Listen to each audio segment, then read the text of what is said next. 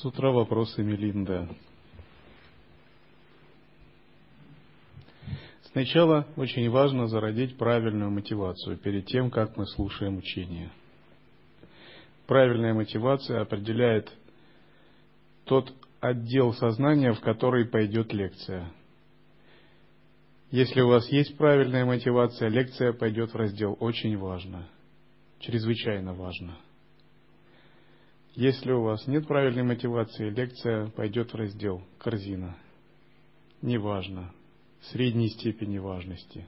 То есть сознание отсортирует само по себе. То есть сознание может выставить такие приоритеты. Важно, фантазия, лекция не очень важна. Свои мысли, сон важно. Лекция не очень важна. Вот так.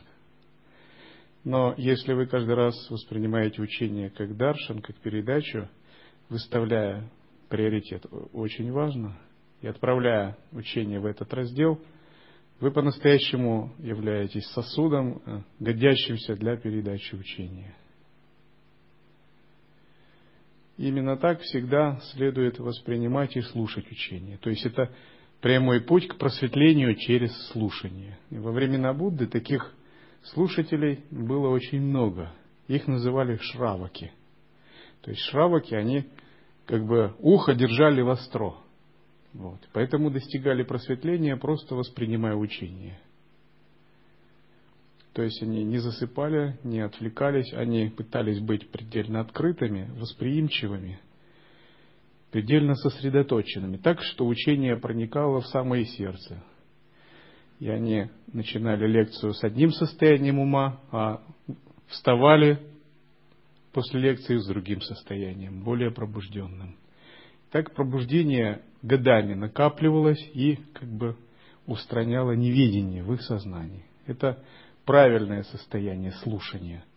Правильное слушание – это тапос на самом деле. То есть нелегко правильно слушать, потому что оно требует от вас постоянной концентрации, сосредоточенности – вы как бы должны быть настроены на очень глубокую волну учения, открываться и работать с этим, потому что учение это даршан, это определенная шастра крипа, которая изливается. Это тоже нелегко.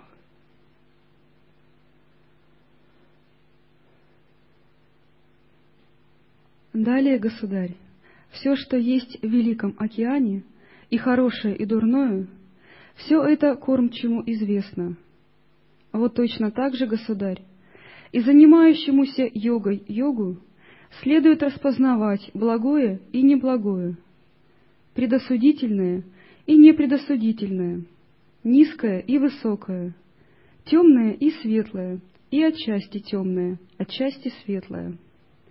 Это второе качество, государь, что следует взять у кормчего. Здесь Нагасена говорит о распознавании, различающей мудрости, которая необходима тому, кто занимается йогой.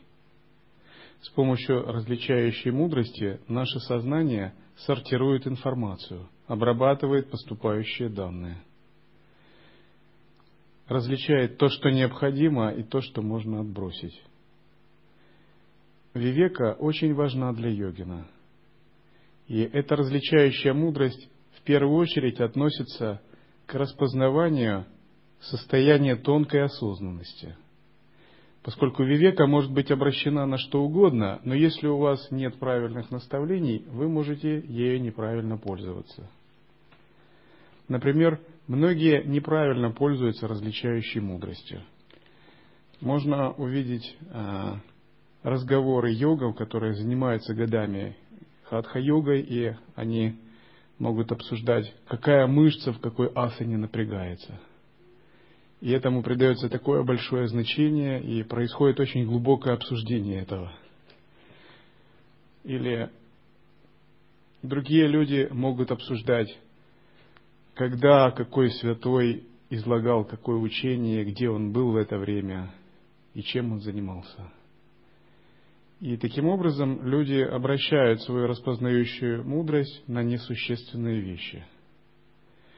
Все это неправильно примененное развлечение вивека, которое не находит правильного вектора.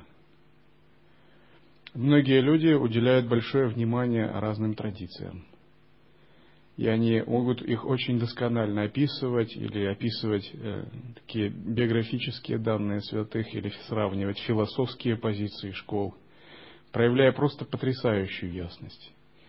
Иногда я не знаю, может и десятой доли того, чего они знают.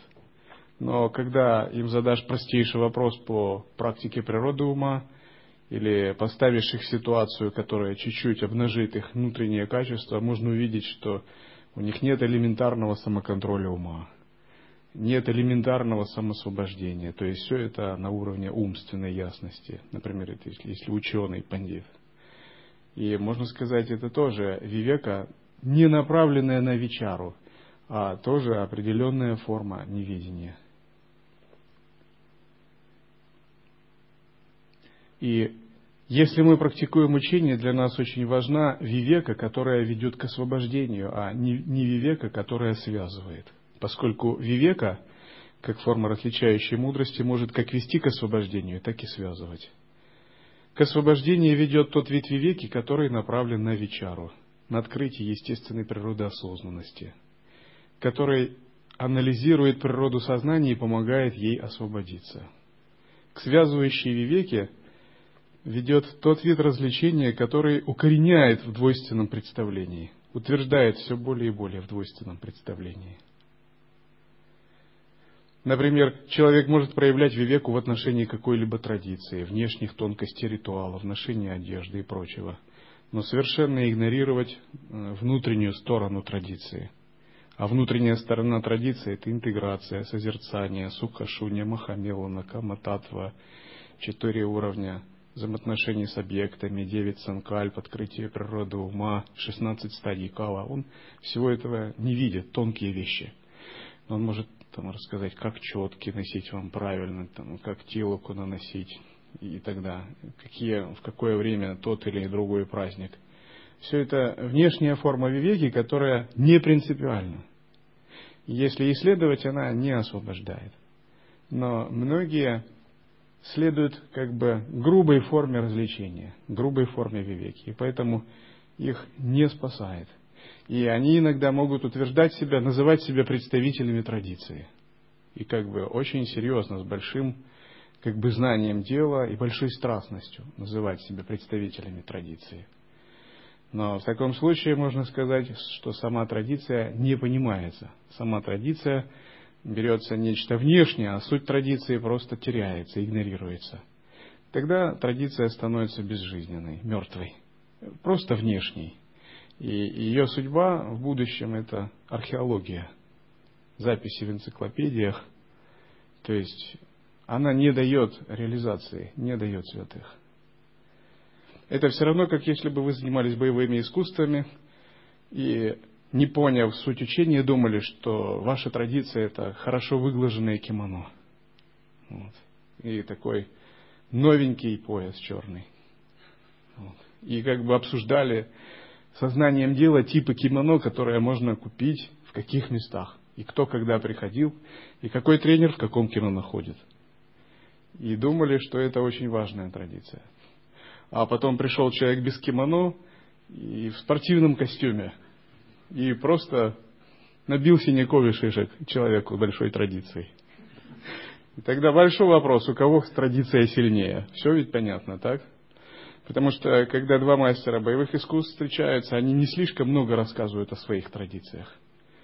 Но они называют свое имя, север или юг, а дальше какая у тебя традиция, все покажет. Все действие само покажет.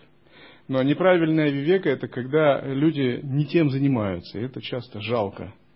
То есть я в свое время очень спокойно относился к философиям, традициям и прочему, зная, что есть вещи, которые меня спасут, а есть вещи, которые хорошо, конечно, знать, но которые не принципиальны. Что в первую очередь мне надо разобраться со своим умом, с пранами, а, найти сущность сознания, научиться самоосвобождению. Вот это сущность и моя главная задача как человека, следующего, следующего садхани школы.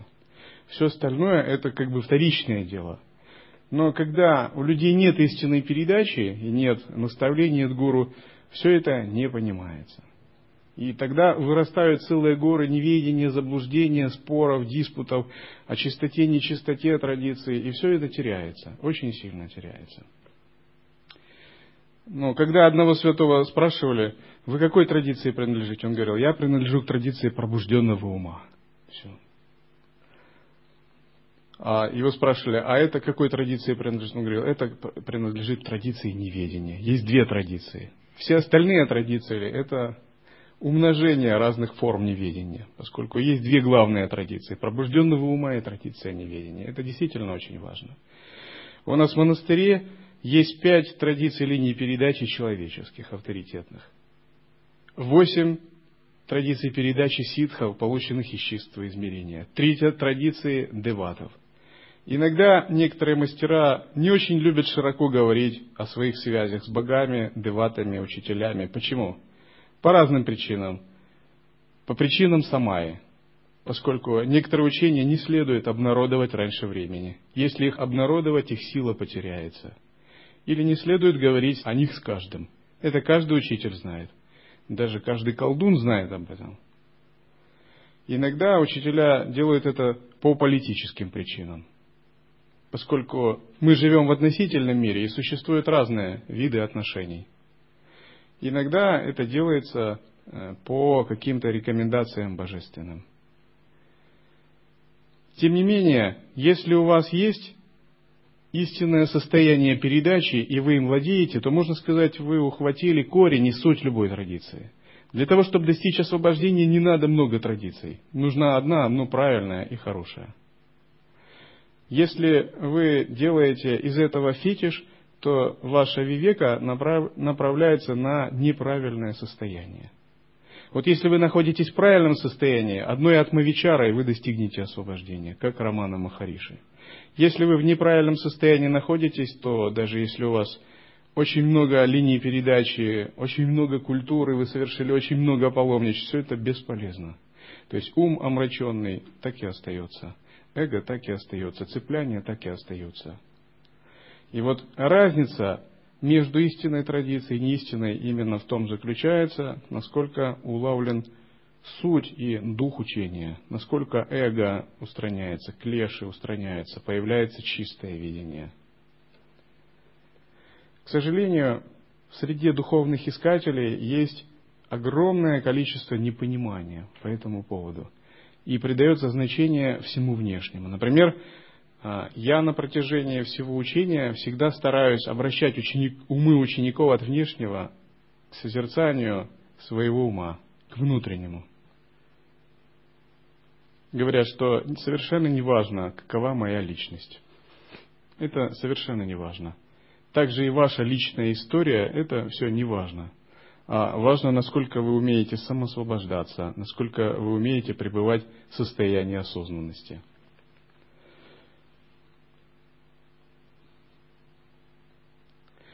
Истинное учение можно отличить от неистинного каким образом? Обращает ли оно вас к внутреннему осознаванию или оно где-то вас задерживает на внешних вещах?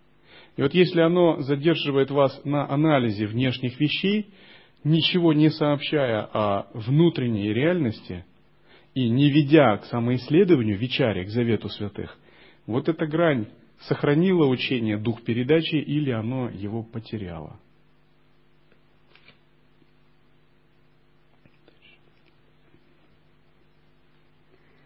Далее, государь, кормчий на рулевое колесо накладывает печать, чтобы никто к рулевому колесу не прикасался – вот точно так же, государь, и занимающемуся йогой йогу следует наложить на свою мысль печать сдержанности, чтобы среди помыслов никаких греховных и неблагих не было. Это третье качество, государь, что следует взять у кормчего. Печать сдержанности означает, что у вас в процессе практики появляется самоконтроль. Самоконтроль он происходит не в результате волевого усилия и блокировки, а в результате созерцательной осознанности, естественный самоконтроль. Ваше эго, ум, чувства, клеши, форма проявления, поведение – все находится в контролируемом ясном и чистом состоянии.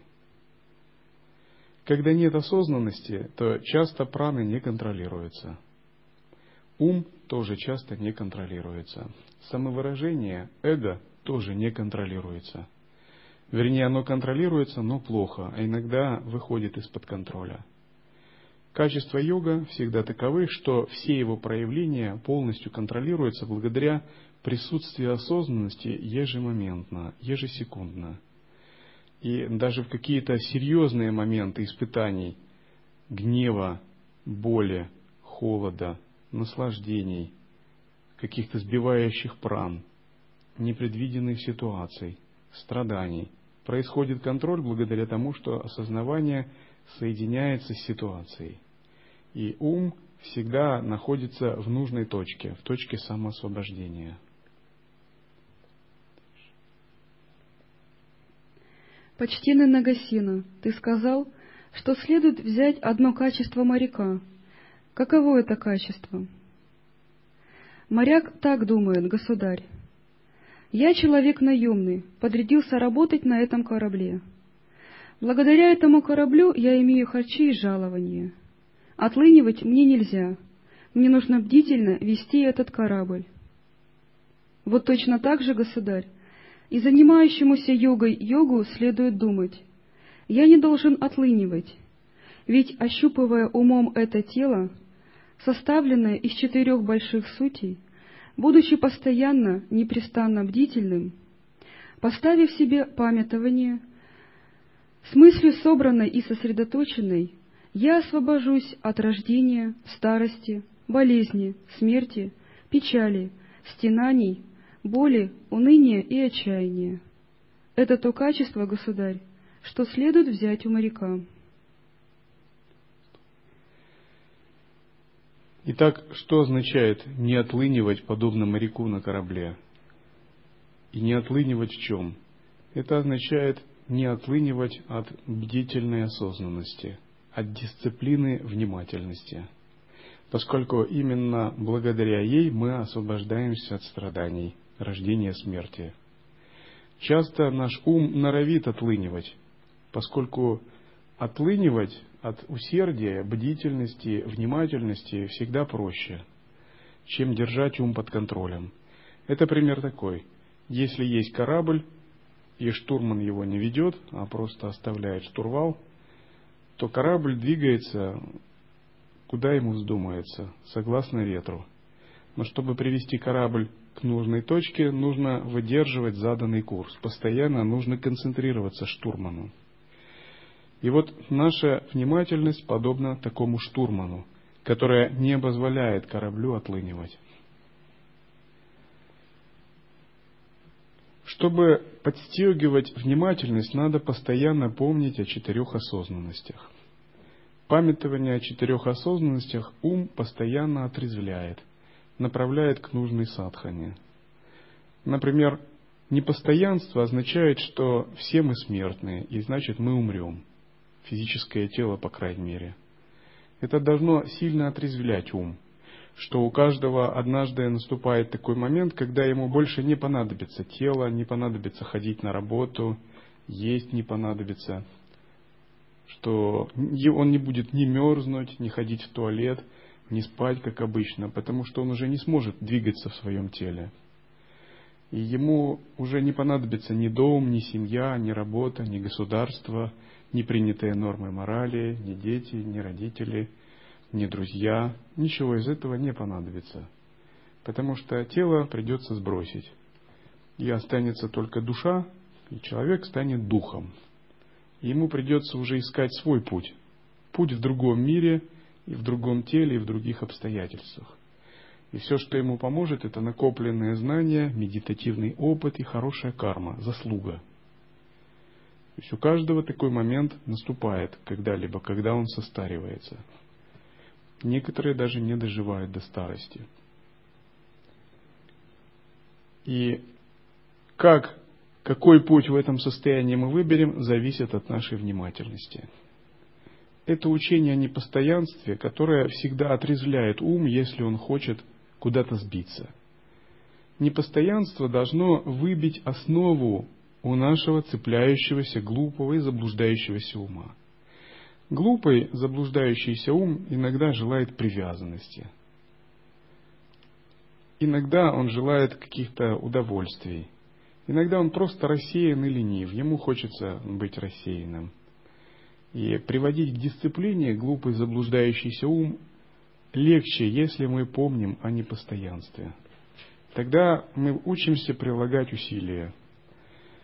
Как бы тенденция самого обычного ума быть эгоистичным, быть праздным и ленивым, заботиться о своем благе и не слишком думать о благе будущего, о благе высшего Я. Когда мы размышляем о непостоянстве, мы пресекаем такую тенденцию ума быть праздным и ленивым и приучаем его быть осознанным, собранным, бдительным, работать со своей практикой.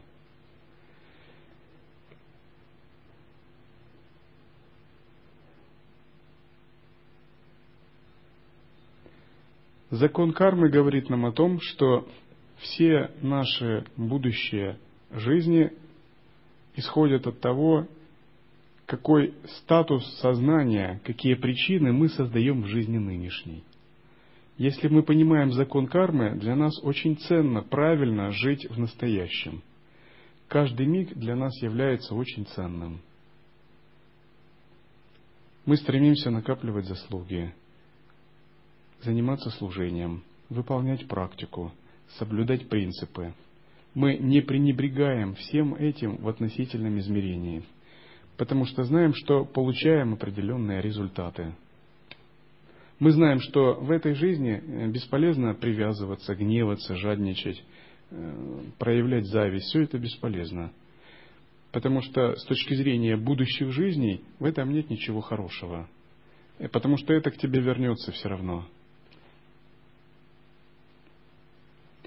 Итак, нужно сделать правильную основу, это размышление над четырьмя осознанностями. Иногда часто можно видеть, как человек – совершает духовные ошибки. И когда размышляешь, почему он совершает духовные ошибки, то видишь, что где-то он не добрал часов по медитации четырех осознанностей. Где-то он совершил ошибку в плане размышления над четырьмя осознанностями. Это не глубоко в него проникло. Ну, например, человек не боится совершать этические ошибки. Или человек пренебрегает очищением ума, накоплениями заслуг – отрешением. Это потому, что он недостаточно размышлял над четырьмя осознанностями. Четыре осознанности должны стать такой глубокой печатью, которую мы ставим на своем уме. Если эта печать не поставлена, наш ум может иногда впадать в неправильное состояние, просто под воздействием кармы.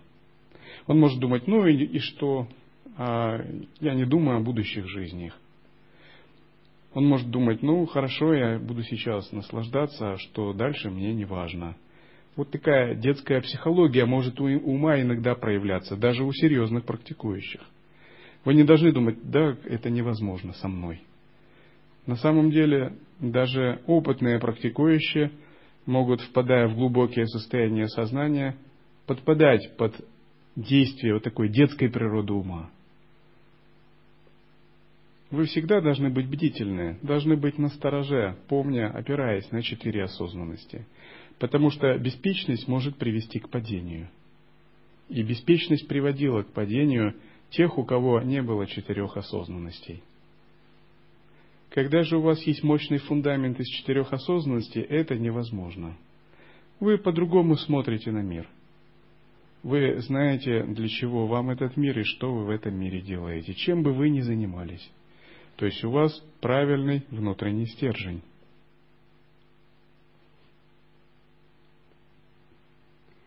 Почтенный Нагасена, ты сказал, что следует взять пять качеств океана. Каковы эти качества? Во-первых, государь, великий океан с мертвым телом не уживается. Вот точно так же, государь, и занимающемуся йогой йогу не следует уживаться со страстью, враждебностью, заблуждением, гордостью, пренебрежением к другим, ревнивым соперничеством, завистью, скупостью, самоподачей, плодовством, хитростью, со всеми губительными аффектами и дурными поступками. Это первое качество, государь, что следует взять у океана.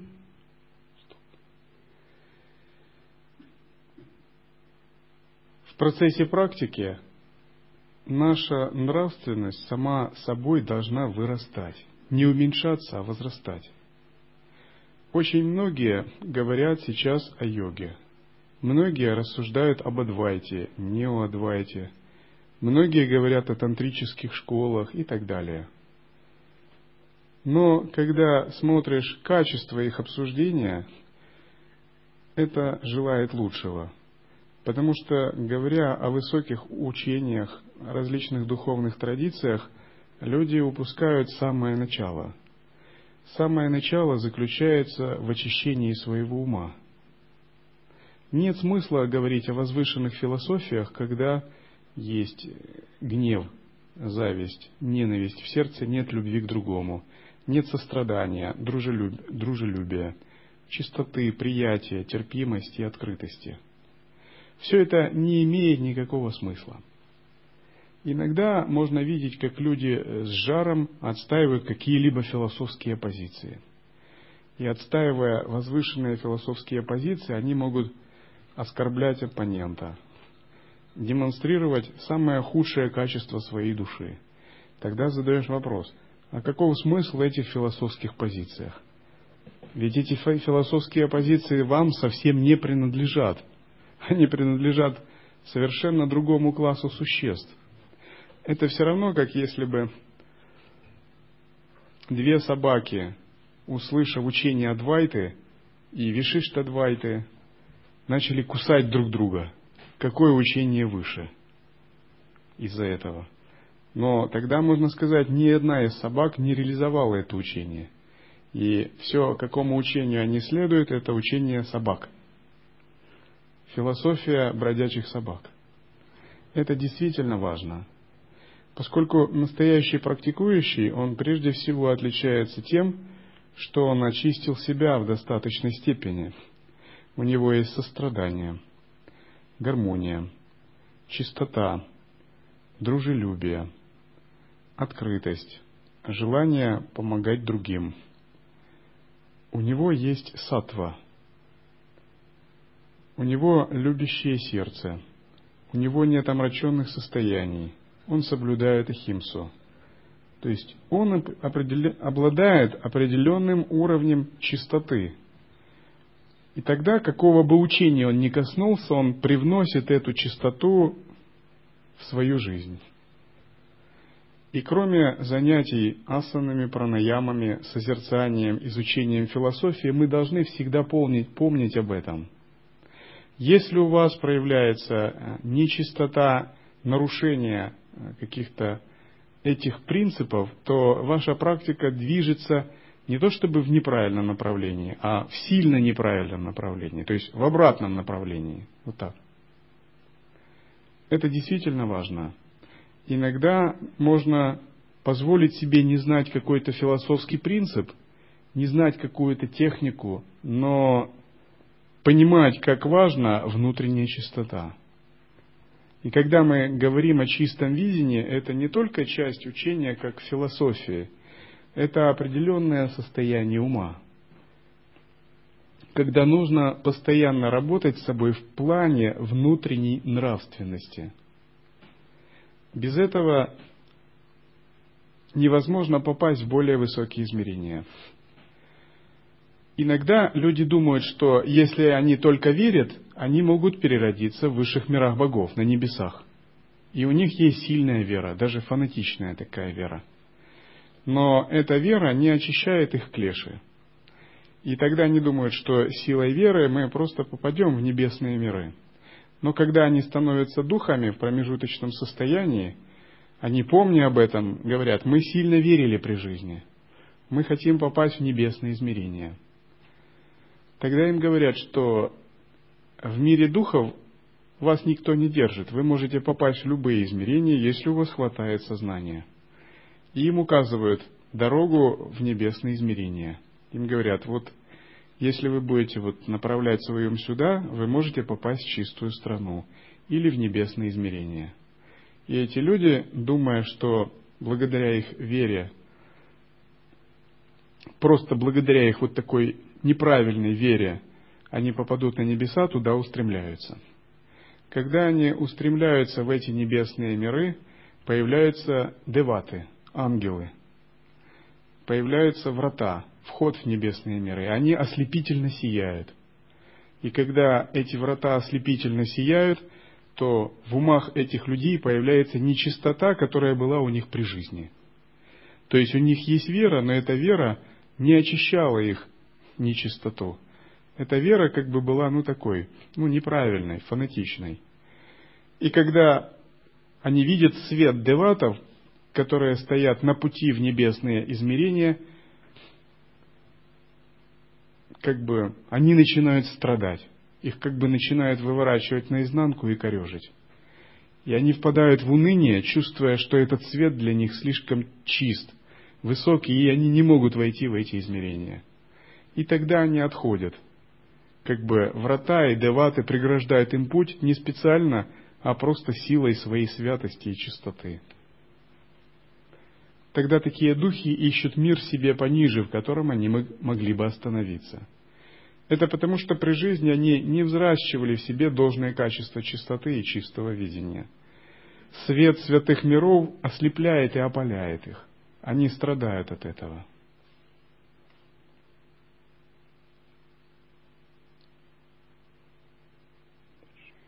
Далее, государь, океан держит и скрывает в себе драгоценный клад, множество жемчугов, самоцветов, кошачьего глаза, раковин, каменьев, кораллов и хрусталя, и не разбрасываться им. Вот точно так же, государь, и занимающемуся йогой йогу следует обрести и достичь множество драгоценных достоинств, плодов, созерцаний, сосредоточений, овладений, прозрения. И следует держать их при себе, не обнаруживать. Это второе качество, государь, что следует взять у океана. Итак, океан содержит в себе множество разных сокровищ. Например, некоторые сокровища, которые затонули вместе с кораблями в XVII веке, в XVIII веке, хранятся в глубинах океана до сих пор. Есть кладоискатели, которые до сих пор ищут такие клады – они выкупают карты, нанимают лодки с дорогими исследовательской аппаратурой, эхолотами, команду водолазов и постоянно исследуют разные места, привлекают спонсоров, ищут э, авантюр, авантюрно настроенных миллионеров, организовывают экспедиции. Это как бы такая игра в поиск кладов. И исследуют океанские глубины, чтобы достать золото. Золото какого-нибудь пирата – или какого-нибудь каравана, который погиб в каком-либо 17-18 веке. Таким же образом, наше сознание должно обладать разным, быть как бы хранилищем различных драгоценностей. И что это за драгоценности? Различные уровни сосредоточения, тхьяны, способы созерцания, санкальпы – различные способы интеграции и самоосвобождения. Это действительно большие драгоценности. Вот о чем здесь говорит Нагасена. Например, если вы овладеваете девятью санкальпами, это драгоценность, которая всегда с вами. Если у вас есть божественная гордость с опорой на брахмасме, с опорой на Ахам и на связь между ними. Божественная гордость, которую можно соединять с каждой из чакр, проецируемая на тело. Это тоже ваша драгоценность, которой вы работаете. Шамхави мудра, различные сахаджа крии. Вы должны расти в том, чтобы эти драгоценности накапливать. У вас появляются драгоценные инструменты для работы со своим сознанием.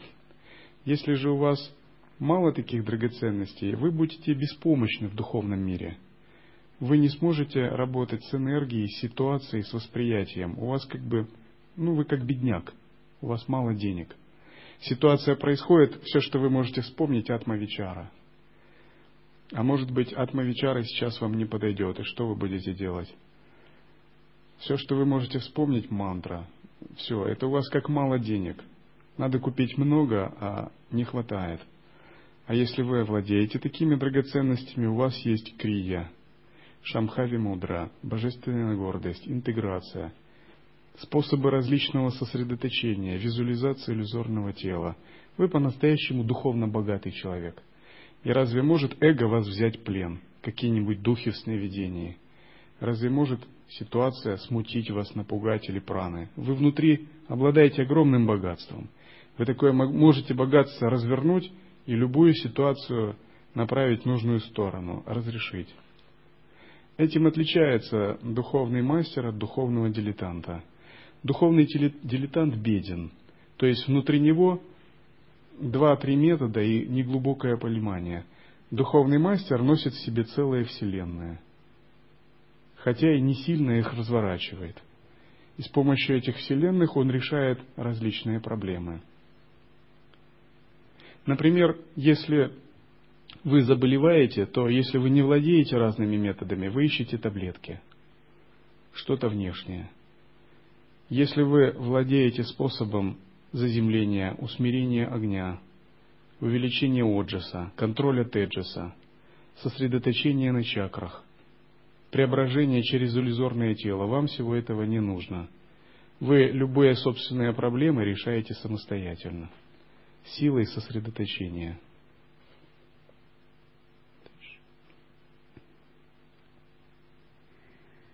Далее, государь, океан уживается с огромными, великими размером существами.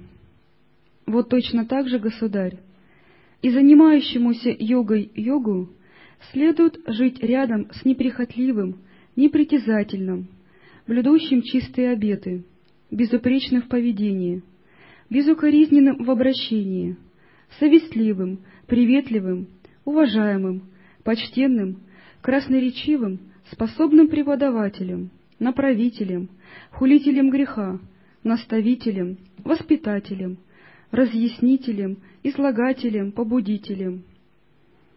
С таким духовным другом и сподвижником. Это третье качество, государь, что следует взять у океана. Здесь говорится о гуру-йоге, о том, что надо жить рядом с духовным наставником – перенимая его качества. Этот принцип предполагает, что вы постепенно набираете в мастерство не только в фундаменте, например, в зрении, медитации, но даже в отдельных мелочах, в отдельных ситуациях, поскольку ситуаций очень много, и ум надо постоянно правильно настраивать и поправлять. Если вы не перенимаете видение духовного учителя с помощью гуру-йоги в различных ситуациях, то, возможно, могут быть разные заблуждения, поскольку состояний и ситуаций очень много. Поэтому здесь говорится, что надо постоянно быть рядом с духовным наставником. Рядом означает прежде всего быть рядом психологически – поскольку даже если мы сильно физически находимся рядом, но психологически мы далеко, это не рядом, так ведь? Например, а, рядом с духовным наставником может жить корова, а, собака, но она психологически находится очень далеко, и она может не получать того блага от пребывания с духовным наставником. Быть психологически рядом с духовным наставником означает находиться в состоянии самаи, передачи, в состоянии гуру-йоги. В духовном смысле быть рядом с наставником означает постоянно быть со своим внутренним «я». Потому что духовный учитель – это в сущности наше собственное осознавание.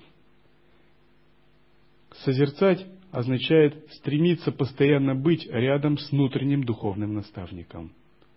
Обучаться у него этой внутренней мудрости. Получать атма-крипу. На высших уровнях гуру-крипа, атма-крипа соединяются. Если человек гневается, эгоистично проявляется, это означает, он не рядом с духовным учителем – ни психологически с внешним, ни внутренне, ни с внутренним духовным учителем. Это действительно очень важно проверять. Я нахожусь рядом с духовным учителем или я далеко.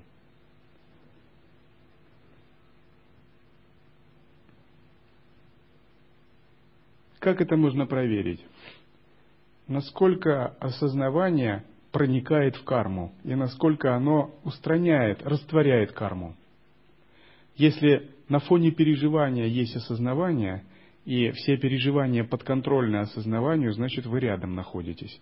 А если осознавания нет или оно очень слабое, и переживание затмевает осознавание, значит вы психологически далеко находитесь. Каков критерий того, что осознавание растворяет карму? Нет привязанности к проявляющейся внутренней карме. Нет привязанности в поведении, нет привязанности в воззрении, нет привязанности в осознавании. Есть свобода в этих трех аспектах –